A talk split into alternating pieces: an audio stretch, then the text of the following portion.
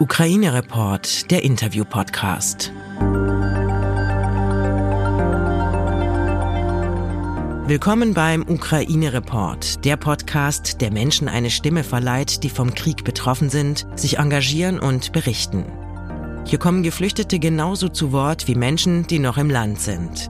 Helfende erzählen aus erster Hand, genauso wie Journalistinnen und Angehörige in Deutschland und Europa. Die Menschen beschreiben aus ihrer Perspektive Erfahrungen, die sie selbst erlebt haben. Es sind ihre Geschichten, die wir hier teilen wollen. Triggerwarnung. Die Erlebnisse, die hier geschildert werden, berichten von dem unfassbaren und realen Leid, das ein Krieg verursacht. Gib auf dich acht und höre diesen Podcast nur, wenn du dich dazu in der Lage fühlst. Hallo. Ich bin Utz, ich bin ein Journalist aus Berlin und bin hier gerade von daheim mit Sascha verbunden, die sich in Lviv befindet, im Westen der Ukraine. Dort ist sie vor einigen Tagen aus Kiew angekommen. Hallo Sascha. Vielen Dank für die Einladung. Ich bin sehr gerne hier. Könntest du dich vielleicht kurz vorstellen, was du in normalen Zeiten machst, wie alt du bist, wo du herkommst in der Ukraine? Oh, okay, well, uh, okay, ja, also mein Name ist Sascha. Das ist eine Kurzform des russischen Namens Alexandra. Ich komme aus dem östlichen Teil der Ukraine, einer kleinen Stadt namens Volnovacha, die jetzt vom russischen Militär besetzt ist. Im Grunde ist es so, dass der Krieg für mich schon vor acht Jahren begonnen hat, als ich noch in Donetsk war. 2014 war ich dort Studentin. Als dann der Krieg anfing, bin ich von Donetsk nach Kiew gezogen. Also musste ich mich erstmal wieder in einer neuen Stadt einfinden. Ich habe dann mein Studium an der Universität Kiew abgeschlossen und angefangen, als Beamtin zu arbeiten. Ich habe zwei Jahre lang in der zentralen Wahlkommission der Ukraine gearbeitet. Danach hatte ich das große Glück, ein Stipendium in Litauen zu bekommen. Also bin ich für mein Masterstudium nach Europa gezogen und habe dann noch weitere zwei Jahre in Litauen, Tschechien und in Österreich gelebt. Ich habe also ein bisschen Erfahrung damit, im Ausland zu leben und man könnte sagen, ich weiß, welche Werte in Europa wichtig sind. Und dann bin ich zurückgekommen in die Ukraine. Ich habe angefangen, in Kiew zu arbeiten, in einer Organisation namens Right to Protection. Recht auf Schutz, auf Sicherheit. Wir arbeiten eng mit Geflüchteten und Asylsuchenden in der Ukraine zusammen. Es ist schon bemerkenswert, dass du sagst, dass der Krieg für dich schon vor acht Jahren losgegangen ist, damals in Donetsk, wo du studiert hast. Aber jetzt, wo die Eskalation wirklich eine neue Dimension erreicht hat, mhm. wo warst du, als es losging? Yeah, as you correctly said, the new dimension of escalation, it is million times worse than it was in Donetsk back in 2014. Because, you know, it's like, uh, it's like having simultaneously all Donetsk in every single city in Ukraine. Ja, wie du schon richtig gesagt hast, ist es eine neue Dimension der Eskalation. Es ist eine Million Mal schlimmer, als es damals, 2014 in Donetsk war. Denn jetzt ist es in jeder Stadt in der Ukraine, so wie es an den dunkelsten Tagen in Donetsk war. Und das Schlimmste ist eigentlich, dass man keine Möglichkeit hat, dem zu entfliehen. Die Leute ziehen von einer Stadt zur nächsten. Aber die russischen Soldaten folgen ihnen einfach. Und es gibt keinen sicheren Ort, bis man es schafft, in den westlichen Teil der Ukraine zu gelangen. Als der Bombenangriff auf mein Land stattfand, war ich in Kiew. Aber meine Nachbarschaft ist nicht so nah an dem Ort, wo der Angriff war. Deshalb wurde ich davon noch nicht aufgeweckt. Es gibt ja so viele andere Geräusche. Kiew ist eine riesige Stadt und man hört nicht immer alles, was in den anderen Stadtteilen passiert. Aber eine Freundin hat mich angerufen und gesagt, dass der Krieg begonnen hat und dass wir ein paar Sachen packen müssen und zusehen, wie wir zum nächsten Bombenkeller, also zum Luftschutzbunker kommen. Ab diesem Zeitpunkt war meine Familie getrennt, weil meine Eltern weiterhin in Lavacha in der Region um Donetsk geblieben sind. Sie sind beide Ärzte und haben wegen der aktuellen Umstände auch militärische Verpflichtungen. Sie müssen also bleiben und anderen Menschen helfen. Aber zu diesem Zeitpunkt war meine Mutter im Ausland und auch meine Schwester, sie waren beide in Europa. Also im Grunde war nur mein Vater in der Region um Donetsk und ich war in Kiew. Und ja, ich erinnere mich an diesen Tag. Ich glaube nicht, dass ich ihn je vergessen werde. Ich hatte nämlich auch intensive Flashbacks und Erinnerungen daran, wie es vor Jahren in Donetsk war. Ich wusste schon, was ich alles in meinen Rucksack packen muss, also zum Beispiel wichtige Dokumente, Geld, ein paar Socken und ein paar T-Shirts, das war alles. Und ich wusste, egal wohin ich gehe, ich muss diesen Rucksack bei mir behalten. Ich wollte dann kurz zum nächsten Supermarkt, um ein bisschen was zu essen zu kaufen, Aber dort war eine riesige Schlange und hysterische Leute, die beim Bankautomaten anstanden. And I knew that I will have, whenever I go, I will have to hold this backpack with me. I wanted to, to check the nearest grocery store uh, to buy some food, but I saw a very huge line and hysteric people among people who were there. They were staying uh, close to the ATM and to, Entschuldige, yeah. kurze Nachfrage. Dass du erst gepackt hast, nachdem es losgegangen ist, zeigt doch, dass du nicht so wirklich damit gerechnet hast, dass es passiert. Oder täusche ich mich? Uh, we were told that the invasion will start at uh, 16th, then at uh, 18th, then at 20. Well, it was uh, postponed a few times, and we were kind of ready, but no one uns wurde gesagt, die Invasion wird am 16. beginnen. Dann hieß es am 18., dann am 20.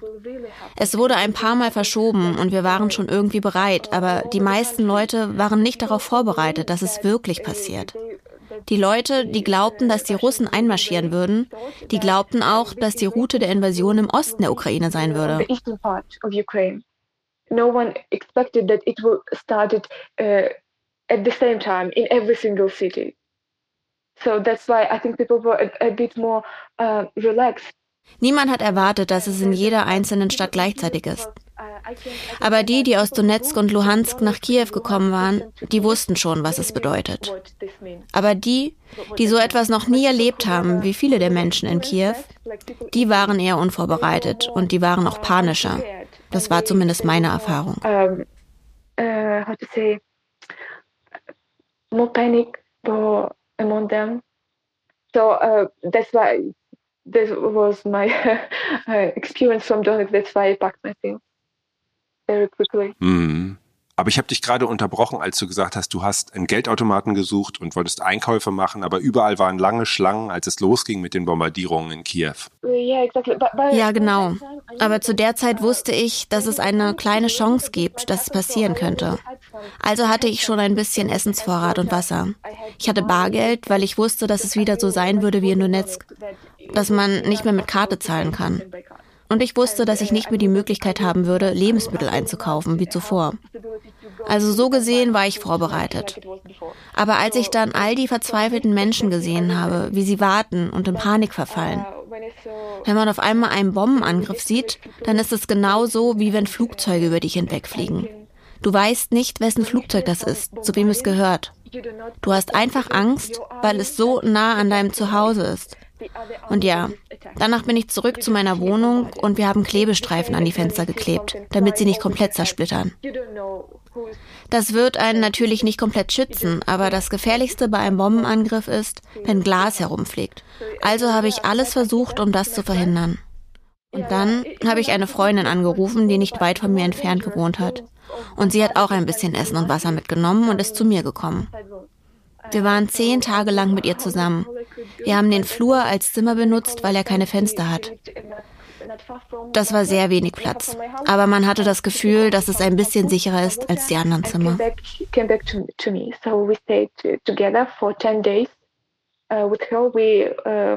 we chose um, corridor, you know, the room without windows. It was very small, but uh, at least it created some um, some feeling that it is a bit safer than in in other uh, rooms. Die Verbindung war gerade schlecht, nur um das einzuordnen. Also du hast die meiste Zeit im Flur verbracht, in dem kleinen Flur, einfach mhm. weil es dort sich sicherer angefühlt hat. Ja, yeah, ja. Yeah. Uh, when we stayed there during daytime uh, ja, genau.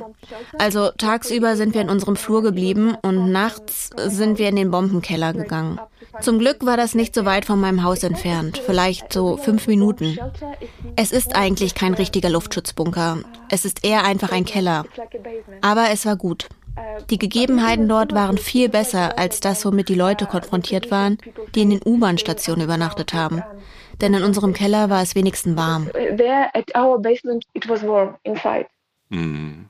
Aber nur um sich das mal vorzustellen, da gab es Bombardierungen, dann war wieder Ruhe. Wie haben deine Tage und Nächte ausgesehen? If you heard about the attack on the TV tower, that is just across the road to my house. Wenn Sie von dem Angriff auf den Fernsehturm gehört haben, der ist quasi auf der anderen Straßenseite von meinem Haus. Und es ist das einzige strategisch wichtige Objekt in unserer Nachbarschaft. Das war der Moment, in dem ich am meisten Angst hatte. Du hast nach diesen zehn Tagen und Nächten gefragt. Ich kann nur sagen, es hat sich angefühlt wie ein einziger endloser Tag. Denn wenn man die ganze Zeit in einem geschlossenen Raum oder einem Bombenkeller bleibt, dann sieht man auch kein Tageslicht und man kann nirgendwo hingehen. Man kann nicht rausgehen. Das Einzige, was man hört, sind die Sirenen und die Bomben und man hat auch keine gute Verbindung. Man kann die Familien nicht anrufen und fragen, wie es ihnen geht. Ich würde sagen, vielleicht war es nicht wie ein einziger endloser Tag, sondern eher wie eine endlose Nacht. Wir mussten nacheinander schlafen. Wir konnten uns nicht einfach alle hinlegen, wie wir es normalerweise tun würden, weil wir Angst hatten, dass wir die Sirenen nicht hören und es nicht schnell genug in einen Bombenkeller schaffen würden.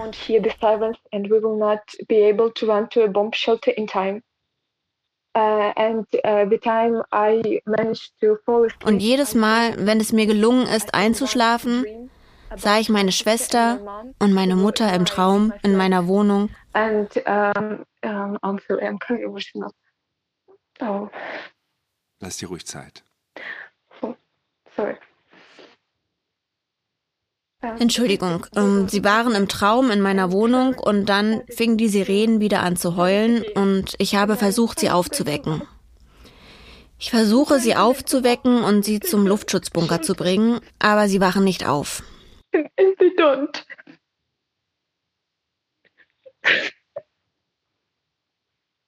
And as if I'm calling their names and try to, to, to take them physically, to grab them to the shelter, and they don't go.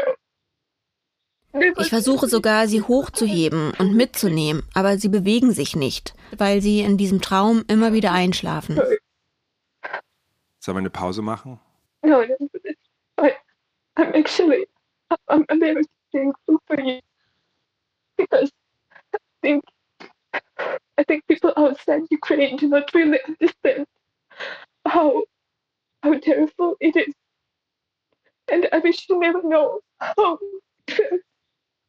Ich glaube, die Menschen außerhalb der Ukraine verstehen nicht, wie schrecklich es ist. Und ich wünsche ihnen, dass sie es nie erfahren. Am schlimmsten ist, dass mein Vater, der in der Donetsk-Region geblieben ist, und als der Krieg dort anfing, ist er in ein Krankenhaus gegangen.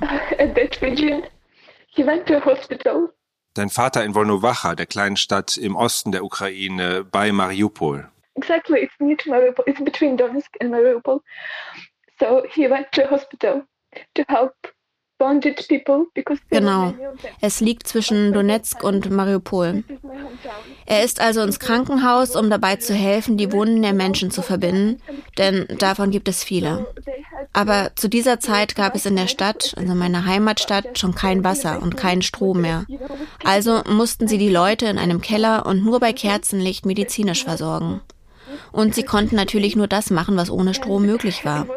Und das, während die Stadt ununterbrochen bombardiert wurde. Die ersten vier oder fünf Tage hatten wir sehr schlechte Mobilfunkverbindungen. Aber als der Fernsehturm zerstört wurde, gab es gar kein Handynetz mehr. Und ich weiß nicht, ob mein Vater noch am Leben ist oder wo er jetzt ist. And I don't know. I don't know if my father is still alive. Man hat sowieso keine Chance herauszufinden, was gerade genau passiert ist, außer aus irgendwelchen Videos und aus Nachrichten. Und am Anfang der Invasion gab es nicht viel dazu in den Medien, was in Wolnowacha los ist. Es wurde nur darüber berichtet, was in Mariupol passiert oder in Kharkiv oder in anderen großen Städten, aber nichts über Wolnowacha.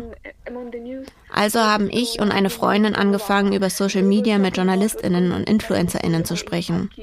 Wir haben sie gebeten, unsere Anliegen zu posten, damit ein Green Corridor, also der Fluchtkorridor zur Evakuierung bereitgestellt wird. Ich glaube, es hat vielleicht zwei oder drei Tage gedauert, bis ich in den Nachrichten endlich etwas über meine Heimatstadt Wolnowacha gehört habe und die humanitäre Krise dort. Uh, to provide green corridor, to provide some evacuation, and uh, I think it took like maybe two days or three days that I finally heard uh, on the news Wir haben Videos gesehen. In diesen Videos habe ich die Straßen und die Häuser erkannt, wo ich selbst immer gegangen bin. Und sie waren komplett zerstört. Unsere Regierung hat mehrmals versucht zu evakuieren, aber es ist nie passiert, weil die gegnerische Seite jedes Mal wieder angefangen hat, Busse und Menschen anzugreifen. Sogar leere Busse, die versucht haben, Essen und Wasser in die Stadt zu bringen. Es gab also nicht mal eine Möglichkeit, den Menschen dort das absolut Nötigste zu bringen. Das ist passiert, bevor der Fernsehturm in Kiew, wo ich war, angegriffen wurde. Und der Lärm der Bomben war viel lauter als zuvor. Es war das erste Mal, dass ich in Kiew war und in meiner Wohnung spürte ich, wie sich das Haus bewegt, also wie das Haus wackelte. Ich hoffe, dass niemand je diese Erfahrung machen muss. Das Einzige, das man tun kann, ist wegrennen.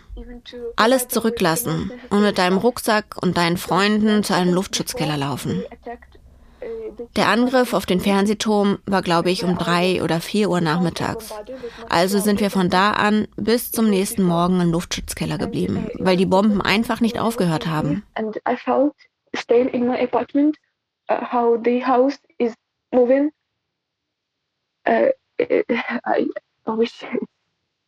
no one ever ever experienced that. And and you the only this this instant uh, uh, that is instant action to to run uh, just leaving everything behind you just have your friend your backpack and, and run to a bomb shelter the attack on the tv tower happened i think at three maybe at uh, three or four and we stayed in a bomb shelter since that time until the uh, maybe uh, next morning we stayed there because the, the bombarding kept on happening Wie ich schon sagte, unsere Regierung versucht ihr Bestes. Aber wenn du in so einem Schutzbunker im Keller bist oder auch wenn du in einer Wohnung bist, macht das keinen Unterschied. Danach haben wir noch ein paar Tage drinnen verbracht. Wir hatten zu große Angst, die Wohnung zu verlassen. Aber einer meiner Freunde hat vorgeschlagen, von Kiew in den westlichen Teil der Ukraine zu gehen. Er hatte ein Auto und zwei freie Plätze, also hat er vorgeschlagen, uns an einen sicheren Ort zu bringen. Aber er ist nicht von Kiew aus losgefahren. Also mussten wir zuerst in eine Kleinstadt namens Boerka kommen. Sie ist circa 30 Minuten von Kiew entfernt. Trotzdem war der Weg dorthin sehr beängstigend, weil man nie weiß, was im nächsten Moment passieren wird. Ein anderer Freund hat uns geholfen, nach Boyerka zu kommen und von dort aus sind wir dann mit dem Auto losgefahren. Es hat mehr als drei Tage gedauert, weil einfach so viele Leute versucht haben zu fliehen und weil man nur maximal 20 Liter Benzin kaufen konnte. Also konnte man den Tank nie ganz auffüllen.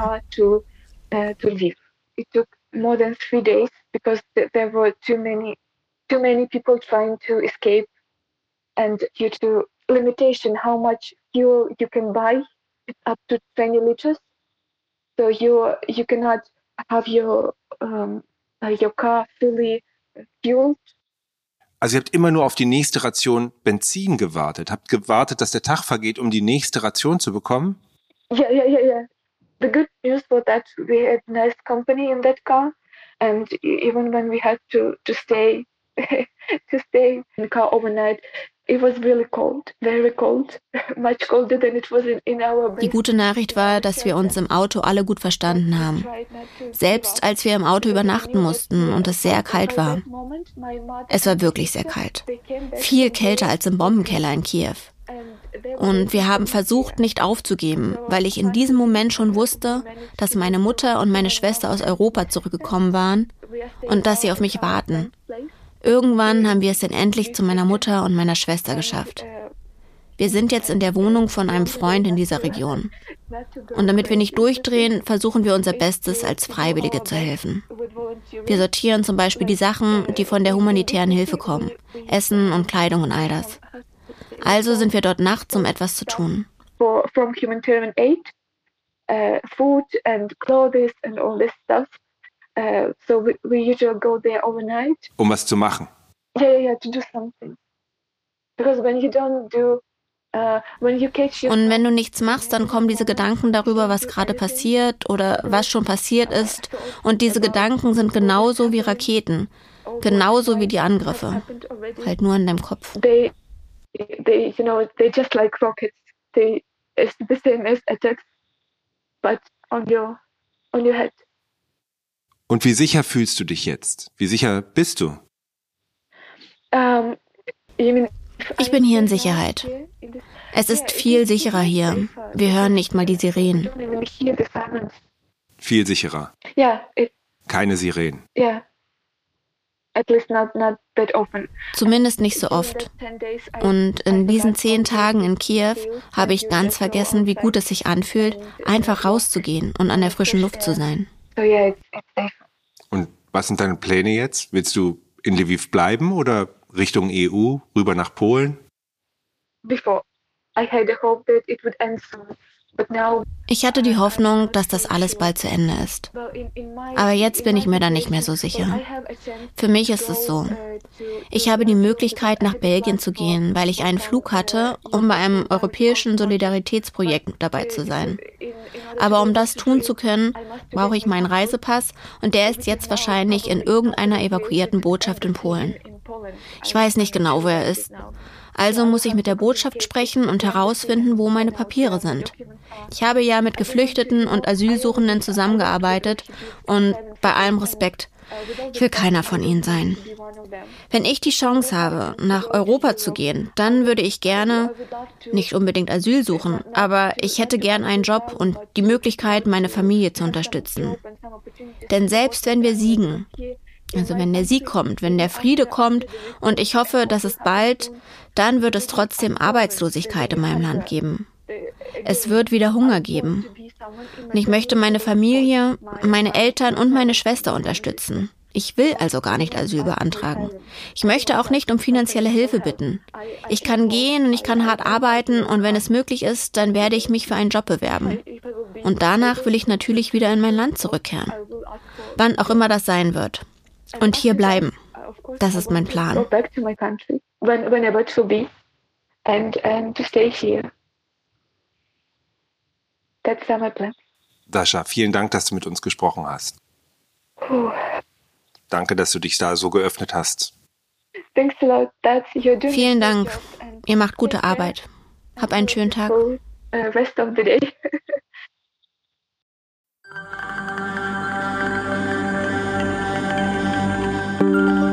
Wenn du etwas tun möchtest, dann informier dich bei renommierten Organisationen. Dort findest du Anregungen, wie du dich engagieren kannst. Oder erkundige dich auf offiziellen Seiten deiner Stadt, an welchen Orten gerade Hände gesucht werden. Ukraine Report ist ein Interview-Podcast von Podimo.